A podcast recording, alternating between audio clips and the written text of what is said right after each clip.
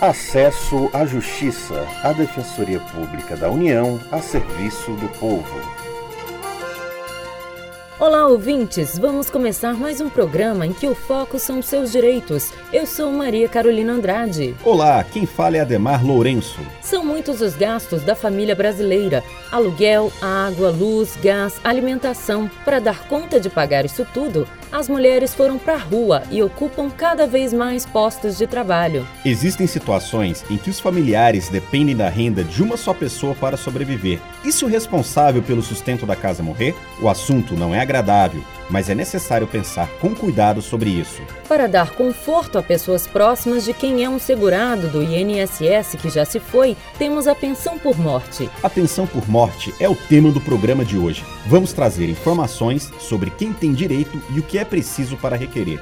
Esse é um dos papéis da DPU, Defensoria Pública da União, atuar nas situações de concessão ou restabelecimento de benefícios da Previdência Social. O exemplo que vamos mostrar hoje é de Salvador, Bahia. A comerciante Zuleika Nascimento, de 42 anos, procurou a DPU porque o INSS negou a ela a pensão. Vamos ouvir o depoimento. O motivo que eu procurei, porque eu dei entrada no benefício INSS após a morte, né? Porque eu tô viúva, meu, marido faleceu de um infarto fulminante, uma coisa rápida. Ele comeu, almoçou, no caso aí, né? Dormiu. Quando eu acordei, primeiro do que ele, ele já estava morto na cama. Durante esses cinco anos que eu convivi com ele, eu dei entrada no benefício, o INSS alega que eu não tenho direito porque eu não tenho filho, porque eu não sou casada, então, mas eu tenho coisas para provar que eu convivi com ele durante cinco anos. E aí, durante esses 12 anos que ele trabalhou em empresa debaixo de sol, eu vou perder? É só fazer uma pesquisa, fazer uma audiência para comprovar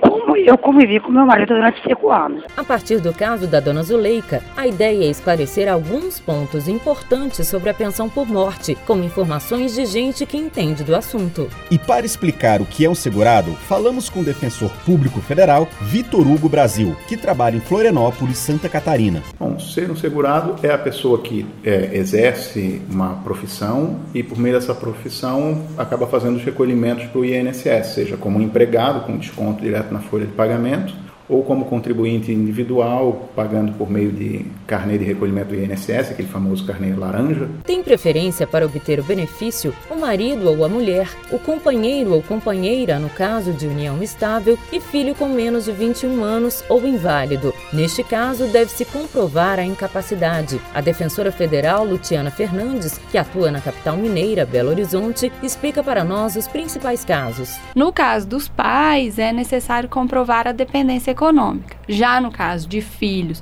ou cônjuge ou companheiro, a dependência econômica é presumida. Já se for um pai pedindo uma pensão por morte de um filho, vai ter que comprovar que esse pai dependia financeiramente desse filho para sobreviver. E se tiver mais de um dependente do segurado do INSS, o que fazer nesse caso? O defensor Vitor Hugo Brasil explica como se faz a divisão. Os dependentes vão dividir o valor. Na verdade, se tiver filhos ou companheira, excluem os outros dependentes. Mas tendo mais de um filho, ou filho, esposa e companheiro, ou companheira, eles vão dividir sempre em partes iguais. Se o segurado deixou um benefício, vamos supor, no valor de 800 reais e deixou dois filhos, cada filho vai ter direito ao valor, a cota parte de 400 reais. Ainda de acordo com o defensor Vitor Brasil, o valor nunca será menor do que o salário mínimo. Sobre os documentos necessários para pedir a pensão por morte, a defensora Luciana Fernandes diz quais são os principais.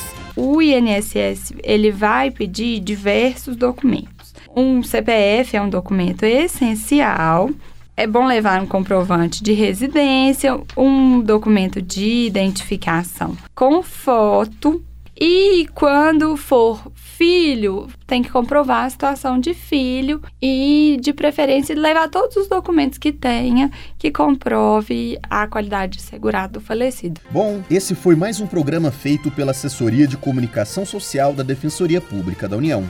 Saiba mais sobre o papel da DPU na defesa dos direitos do cidadão. Curta nossa página no Facebook. O endereço é www.facebook.com/barra Defensoria União. Até semana que vem. A gente espera que as informações sejam úteis para você, ouvinte. Até mais.